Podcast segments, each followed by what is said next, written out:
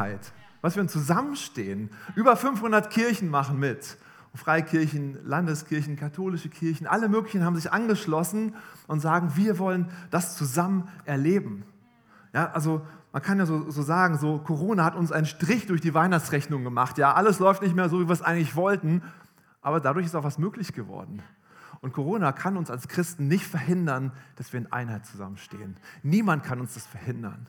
Wir, wir können zusammen stehen in Einheit, wir können zusammen hier Gottesdienst erleben und das über Deutschland weit. Überall stehen wir zusammen. Was für eine Kraft, was für eine Chance also, wenn wir zusammen stehen und zusammen uns die Botschaft neu angucken. Ich finde das echt so ein Grund der Dankbarkeit. Ja. Danke Gott, dass das so möglich ist.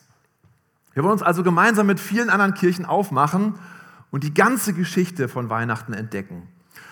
Es leuchtet ja ein, dass Weihnachten nur so ein kleiner Part ist von dem, was Weihnachten insgesamt so möglich ist, was, was so insgesamt die, die Bibel angeht, die Geschichte Gottes mit dieser Welt. Und natürlich wissen wir, wenn man so, sagen wir mal, eine Fernsehserie guckt, wer guckt so gerne Fernsehserien? Zwei nur? Okay, und jetzt so langsam wird man ehrlicher hier, hier, hier. Stellt euch vor, man fängt irgendwie in Staffel 5, Folge 3 an. Ne? So habe ich damals angefangen, eine Fernsehserie zu gucken. Irgendwo mal eine Folge rausgeguckt, dachte ich, ist doch langweilig, verstehe ich gar nicht. Ja. Und dann haben wir irgendwann unseren Netflix-Account mal besorgt, Jenny und ich, haben angefangen, mal so eine Serie von Anfang an zu gucken. Äh, unsere erste Serie war Light to Me, ich weiß nicht, ob ihr die kennt. Äh, so, ein, so, ein, so, ein, Doktor, der wissenschaftlich herausfindet, äh, dass, dass die Menschen so Mimiken haben und so Mikrogesten. Ja, total interessant, der so, dass man, wenn man irgendwas hört, sofort ganz kurz reagiert im Gesicht, aber dann ganz schnell wieder seine Maske aufsetzt. Ja. Aber er konnte das lesen und er konnte überall fürs FBI arbeiten und so und herausfinden, was die Leute wirklich ehrlich sagen. Total spannend. Und wir haben geguckt und geguckt und geguckt. Und dann guckt man auf die Uhr und denkt, das kann nicht sein. Da stimmt was nicht. Die Uhren sind alle kaputt gegangen. Und irgendwie, ich merke schon so langsam dann, wie es ist, so ein Serienjunkie zu werden, wo man echt aufpassen muss, wo man reingezogen wird. Und ja, wir möchten nun eine Serie starten, wo wir eben die ganze Bibel anschauen und nicht nur irgendwie Weihnachten herausgreifen und denken, das ist ja vielleicht langweilig, wir verstehen es gar nicht, sondern wir möchten über alles rüberschauen. Deshalb diese Serie Weihnachten neu erleben. Wir möchten in den nächsten vier Wochen dazu beitragen, dass ganz viele Menschen Weihnachten neu erleben können. Vielleicht Menschen, die das noch gar nicht kennen, die noch gar nicht irgendwie mit Kirche zu tun hatten. Vielleicht hier Leute, die hier sogar drin sitzen oder bei YouTube dabei sind und noch den Zusammenhang gar nicht verstehen. Und noch eine Gruppe von Menschen. Und zwar wir, wenn wir schon lange dabei sind. Weil Weihnachten ist plötzlich die Möglichkeit, wo Menschen ihr Herz aufmachen. Ja, die Nachbarn, plötzlich kann man mit denen über Jesus sprechen. Zumindest am 24. öffnet sich eine Tür, die wir nutzen können über Jesus zu sprechen. Und deshalb kann die Predigt auch helfen, dir Material an die Hand zu geben, wie man über Jesus sprechen kann. Deshalb wird es sehr anschaulich sein, diese vier Wochen, damit auch du was mitnehmen kannst und das hilft, weiter über Jesus zu reden. Das Buch hilft uns auch hier, ähm, dabei tiefer zu gehen und wirklich so durchs ganze, durch die ganze Bibel mal, mal, mal durchzuschauen. Es ist absichtlich leicht und ziemlich aktuell geschrieben. Man könnte ja sagen, oh, das ist mir irgendwie zu, zu leicht, vielleicht zu aktuell. Ähm, aber ich glaube, es ist wichtig, dass wir die Menschen in der aktuellen Sprache erreichen. Schauen wir uns mal die heiligen drei Könige an. Wie war das da? Matthäus 2, Vers 9 lesen wir. Und siehe, der Stern, den sie hatten aufgehen sehen, ging vor ihnen her, bis er über dem Ort stand, wo das Kindlein war. Da sie den Stern sahen, wurden sie hoch erfreut. Die heiligen drei Könige waren auf der Suche irgendwie nach, nach Weihnachten. Ja, haben irgendwas gesehen. Und was haben sie gesehen? Ein Stern. Wir wissen nicht, wie er aussah. Vielleicht sah er irgendwie so aus. Ich denke persönlich, er sah eher äh, anders aus. So. Ne? Das, hätte ich dann auch gemerkt, dass da irgendwas Besonderes sein muss. Ja? Ähm, also was waren die heiligen drei Könige? Eigentlich waren sie keine Könige, eigentlich waren sie nicht besonders heilig, sie waren einfach Sterndeuter, Astrologen. Sie kannten sich gut aus mit den Sternen.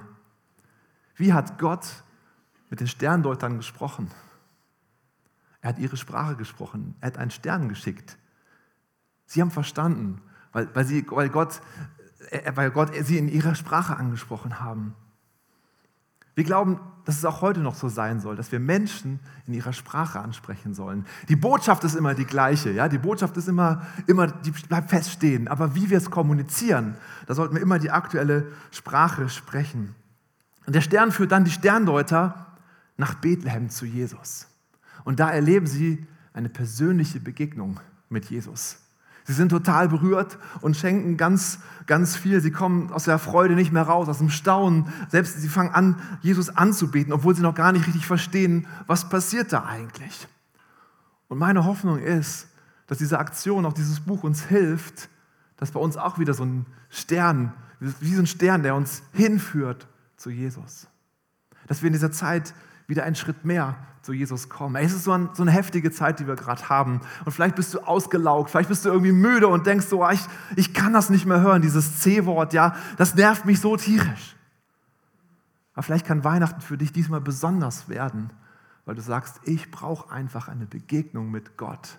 Das ist das, was mir wieder Kraft geben kann.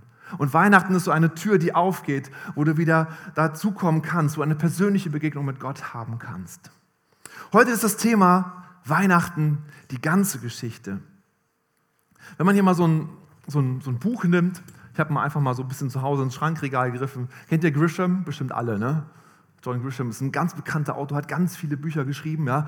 Und die sind alle so mega spannend. Und dieses Buch hier besonders, hier steht sogar der beste Grisham seit langem, sagt der Fokus, ja. Soll ich euch mal was vorlesen? Total spannend. Ich gucke mal hier einfach mal so rein. So, was, was steht da so drin? Ähm, hier, ähm, Diana ruft mich an, um mir mitzuteilen, dass sie meinen neuen Führerschein für Florida und meinen neuen Pass in Hand hält. Wow. Wir treffen uns auf einen Kaffee und sie übergibt mir die Dokumente. Dafür bekommt sie von mir einen Reiseplan mit vielen Lücken. Sie wollen weg? fragt sie, während sie ihn studiert. Ja, ich kann es gar nicht erwarten, den neuen Pass auszuprobieren. Die ersten drei Nächte ab heute verbringe ich in Miami. Sobald ich meinen Kaffee ausgetrunken habe, fahre ich los. Von dort fliege ich für eine Woche oder so nach Jamaika. Spannendes Buch, oder? Ist das nicht heftig? Wollt ihr alles dieses Buch kaufen? So lesen viele Leute die Bibel. Sie schlagen sie auf irgendwo, lesen irgendwas und denken, ich verstehe nichts und schmeißen sie weg, weil es irgendwie nichts bringt. Und es ist so wichtig, glaube ich, dass wir verstehen, ey, die, die Bibel, die ganze Geschichte, den Zusammenhang müssen wir begreifen, sonst funktioniert das irgendwie nicht. Sonst ist es eine Botschaft, die, die irgendwie unklar ist. Der Zusammenhang fehlt. Jede Story lebt davon, dass ihre ganze Geschichte erzählt wird. Und wir wollen die ganze Geschichte erzählen. Und so ist eben hier, ich habe mal meine Bibel mitgebracht, ja, das ist eigentlich die Weihnachtsgeschichte. Nicht nur irgendwie ein bisschen irgendwo aus dem Evangelium rausgelesen und dann wird sogar noch ganz viel zugedichtet zur Weihnachtsgeschichte, wenn man das immer so hört, ja.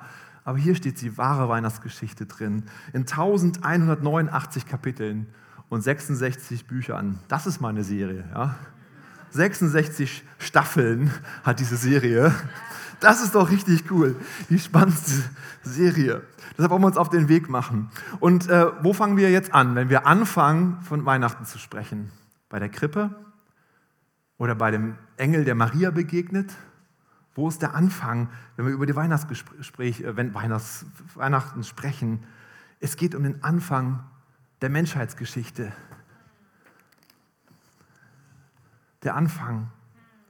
Auf den ersten Seiten der Bibel wird Gott als Schöpfer des Universums und des Lebens beschrieben. Und alles, was er geschaffen hat, war sehr gut. So steht es in der Bibel. Alles war am richtigen Platz, alles lebte in Harmonie. Die Schöpfer lebten mit dem Schöpfer, die Geschöpften, äh, die, wie heißt das, die Schöpfer? Die Geschaffenen lebten in der Schöpfung mit dem Schöpfer. So, jetzt habe ich es, ja. Sie lebten, Mann, Mann, Mann, sie lebten, sonst läuft es ja besser bei uns. sie lebten im Einklang mit dem Schöpfer, in Harmonie. Es war Friede auf Erden. Das, was wir über Weihnachten hören, es soll Friede auf Erden kommen, das war damals eigentlich schon da. Das war sozusagen also die erste und zweite Folge von Staffel 1. Friede auf Erden. Eigentlich eine tolle Story. Da hätte es noch viele Folgen zu geben können, wenn die Menschen es nicht verdattelt hätten. Ja. In Folge 3 haben wir Menschen einen ordentlich den Job vermasselt. Und was passiert? Sehen wir gleich. Wir schauen aber erstmal ans Ende. Eigentlich sollte man nicht vom Ende erzählen, wenn man mittendrin ist in der Serie. Oder? Wir hatten mal äh, zu Hause eine schöne Serie geguckt, meine Lieblingsserie. Ich verrate lieber nicht welche. Und und ich hab, Janine und ich haben uns so richtig vorbereitet, zu Essen gemacht und, und was zu trinken hingestellt, vor den Fernseher gesetzt, angeschaltet. Und es waren die letzten zwei Folgen, die wollten wir richtig schön gemütlich gucken. Und dann ist die Serie zu Ende. Alles vorbereitet. Wir schalten den Fernseher an, gucken, starten die Serie und denken, irgendwie verstehen wir das alles nicht so ganz. Irgendwie ist da irgendwas nicht so ganz richtig. Aber wir gucken weiter, wir gucken weiter. Und plötzlich merken wir, das war nicht die vorletzte Folge, die wir geguckt haben, sondern die letzte. Ich so, wie ist das denn passiert? Mein Bruder war da und der hat einen Tag vorher die vorletzte Folge geguckt.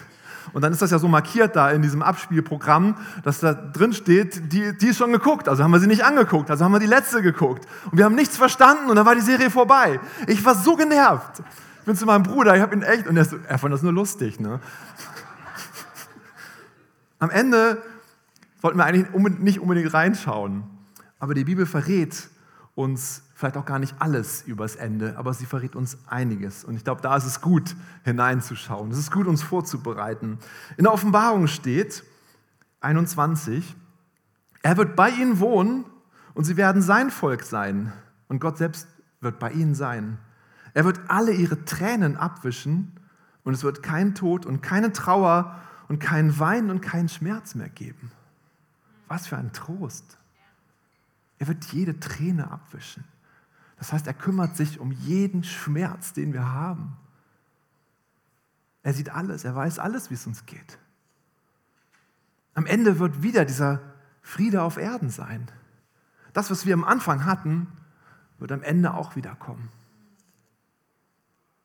Das ist eine erstaunliche Ähnlichkeit. Aber eine Frage stellt sich natürlich hier so, wenn das alles so gut angefangen hat und am Ende auch alles so gut aufhört, was ist denn da bloß passiert? Und klar, ich glaube, viele von uns wissen es, der Fall ist geschehen. Ich lebe mal hier den, den Fall auf.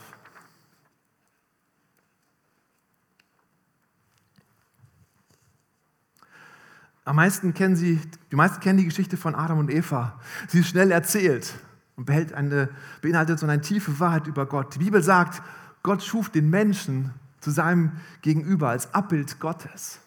In der Bibel können wir daraus lesen, dass Gott sich sehnt nach der Gemeinschaft mit Menschen. Gott hat uns sozusagen eine, eine Würde gegeben. Und selbst das Grundgesetz sagt, die Würde des Menschen ist unantastbar. Gott liebt uns Menschen so sehr, dass er uns nicht zu Marionetten gemacht hat, nicht zu Maschinen, die irgendwas nachmachen müssen, sondern er hat uns eine Wahlmöglichkeit gegeben. Er hat uns die Freiheit gegeben.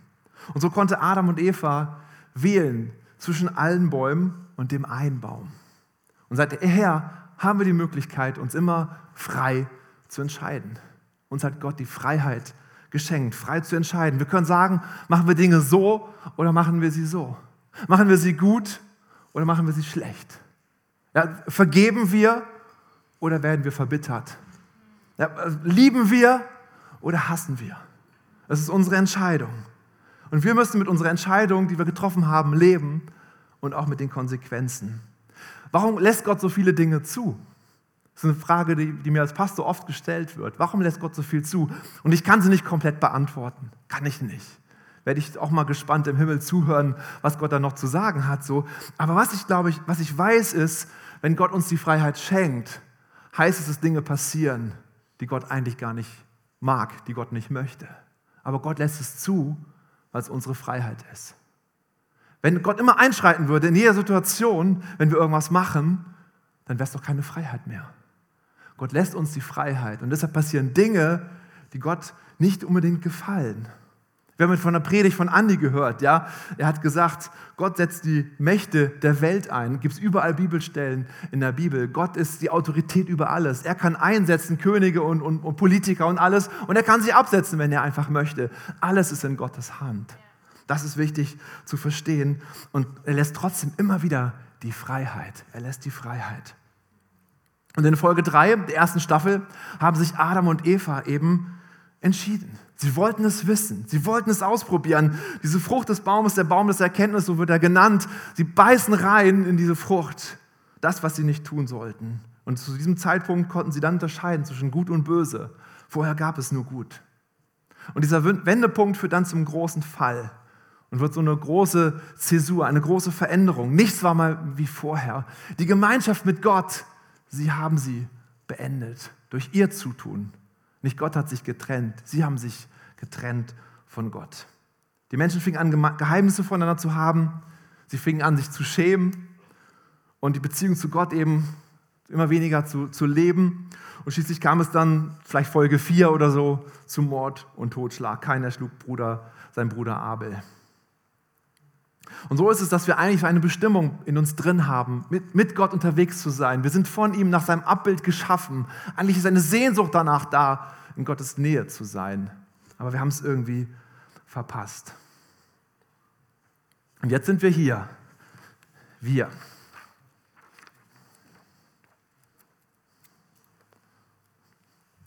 Hier im Heute.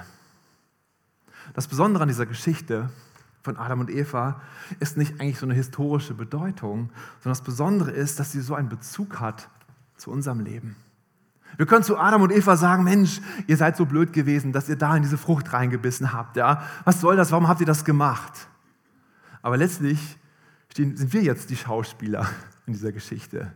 Schließlich ist jetzt unsere Frage, wie gehen wir jetzt mit dieser Wahlmöglichkeit um? Ja? Und vielleicht haben wir auch so eine Art Apfel, ach, das war ja vielleicht kein Apfel, vielleicht war es ein Apfel, steht gar nicht drin, was es war. Ja? Vielleicht haben wir auch diese Frucht vor uns und denken so, naja, vom Baum runterziehen, das heißt ja nicht, dass ich sie esse, das geht ja noch. Naja, vielleicht so ein bisschen riechen, das geht auch noch. So ein bisschen lecken, mm, das ist auch noch okay. Wenn ich so ein bisschen abbeiße, das, das geht auch noch. Und irgendwann beißen wir richtig rein. Hm, das ist gut. Ach nee, der ist ganz schlecht. ähm, mm, mm, mm.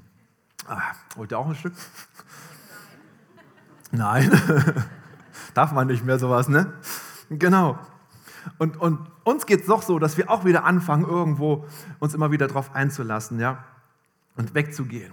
Aber unsere eigentliche Bestimmung ist, mit Gott unterwegs zu sein.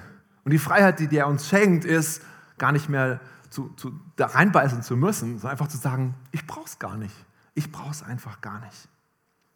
So, und jetzt gucken wir nochmal auf Weihnachten.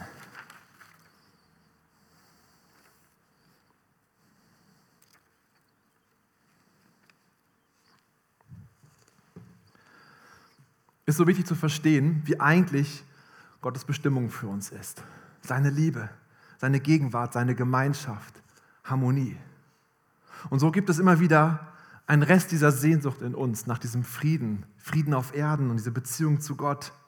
Und, und ich glaube, gerade eben Weihnachten kann so wieder eine persönliche Heilsgeschichte werden, wo wir sagen, wir, wir stellen es wieder her.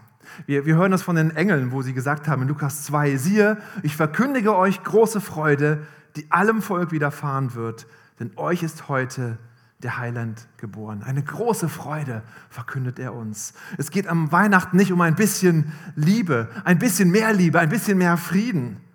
Es geht nicht um irgendwelche moralischen Anstrengungen. Es geht darum, in unsere Bestimmung wieder hineinzufinden. Eigentlich hatten wir mit Gott Gemeinschaft. Und was ist jetzt passiert? Gott hat seinen Sohn gegeben für uns.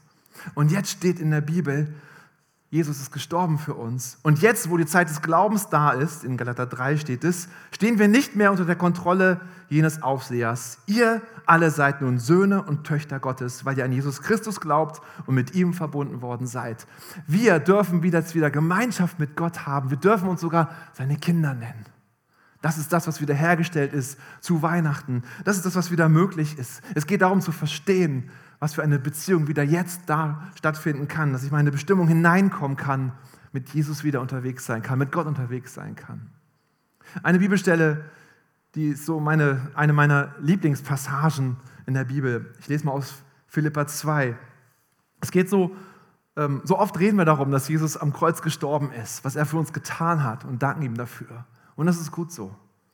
Was wir aber gar nicht so oft, gar nicht so oft dran denken, was Jesus eigentlich vorher schon getan hat für uns. Er ist vom Himmel runtergekommen auf die Erde.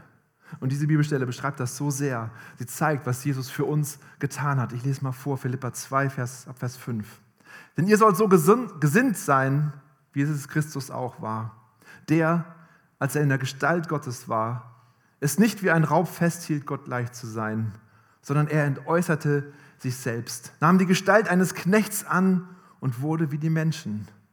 Und in seiner äußersten Erscheinung als ein Mensch erfunden, erniedrigte er sich selbst und wurde gehorsam bis zum Tod, ja bis zum Tod am Kreuz. Darum hat Gott ihn auch über alle Maßen erhöht und ihm einen Namen verliehen, der über alle Namen ist, damit in dem Namen Jesus sich alle Knie derer beugen, die im Himmel und auf Erden und unter der Erde sind. Und alle Zungen bekennen, dass Jesus Christus der Herr ist, zur Ehre Gottes, des Vaters. Jesus hat alles hingegeben zu Weihnachten. Er hat alles aufgegeben für uns, damit wir nun mit ihm Gemeinschaft haben können. Manche von uns sind vielleicht auf dieser Reise verloren gegangen und haben sich vielleicht entschieden, so in diesen Apfel, in die Frucht reinzubeißen. Es ist die Chance, wieder zurückzukommen zu Weihnachten. Es ist die Chance, wieder zu sagen, ich möchte die Zeit nutzen, wieder mehr zu Gott hinzugehen. Ich möchte die Zeit nutzen, dankbar zu sein für das, was Gott, was Jesus für mich getan hat. Darum ist Jesus Christus auf diese Welt gekommen, um zu suchen und zu retten, was verloren ist. Amen. Amen. Wir hören jetzt ein Stück von einem Weihnachtslied, was Michel geschrieben hat, was sehr gut passt zu diesen ganze Serie. Genießt es und schaut auf Jesus. Lasst euch von ihm verändern. Geht neu in die Gegenwart Gottes. Halleluja, Jesus. Danke, Jesus.